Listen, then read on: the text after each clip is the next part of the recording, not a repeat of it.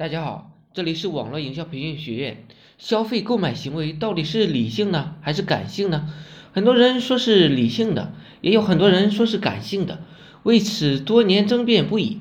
后来经过国外严密的测试证实，在消费方面，百分之八十的人趋于感性，而百分之二十的人呢归于理性。在某种因素的刺激下，会是百分之百的感性，从而抛弃所有的理性。我们平常所说的理性，大多数都是事后诸葛亮的行为，只是为了掩盖自己感性冲动所找的一个借口而已。试想一下，你为什么去买康师傅方便面，而不选择 A、B、C 牌呢？为什么创业都想买奔驰、宝马，而不是购买一台 WC 品牌的车呢？这就是长期以往的宣传灌输，激发了你对这些产品的感性情绪。也许此刻你会反驳了，怎么可能呢？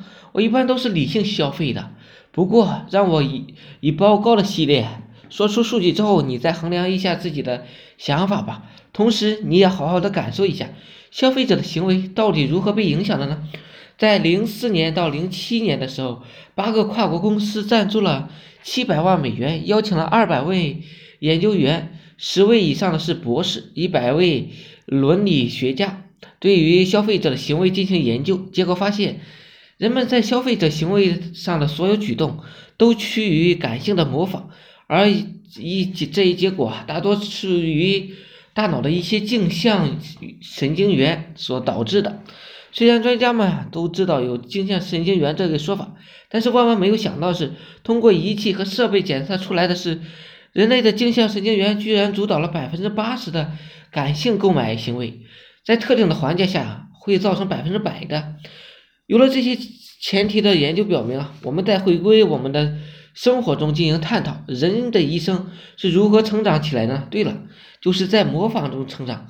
小的时候会模仿父母的表情、言语、肢肢体行动；长大了之后会受到身边人的影响，模仿身边人做事；再长大一点，会模仿自己喜欢的人，模仿自己崇拜的偶像。这是人类在成长过程中镜像元神所起到的一个主导作用。给大家讲一个案例吧，营造让人疯狂跟风的一个场景。广场上啊，有很多人在跳舞，你置身其中，肢体会不自觉的做一些动作。家长给小孩喂汤，小孩会很不不会主张的一个张嘴。人大人呢，通常都会有一个张嘴的动作，引导小孩张开嘴巴。然而，嗯，在旁边的其他大人是不会自觉的张开嘴巴的。在深圳罗湖区啊，就发生过一次事件。突然之间，大街上所有的人啊，都蜂窝一样跑了起来，整条街车是堵塞的，很多警车呢过来维持。什么情况？是恐怖袭击分子吗？当然不是。呃，当时仅仅是一个梯子而已，在梯子倒下的一瞬间。旁边的路人为了躲避梯子而跑开，结果其他人啊不知道梯子倒了，一看到有人跑，他们也不加思索了跟着跑了起来。他们一跑，另外一群人呢也会跟着跑，整条街啊就是跑起来了。后来采访的时候，很多人说自己以为危险，所以才跑的。其实他们在跑的那一瞬间根本就没有思考的时间，这只是事后诸葛亮的说辞而已。说白了就是镜像元神起到了作用。我看过一段视频。有个人鼻子流血，为了止血，站在广场上抬着头看着天，结果路边的人呢也都跟着望天。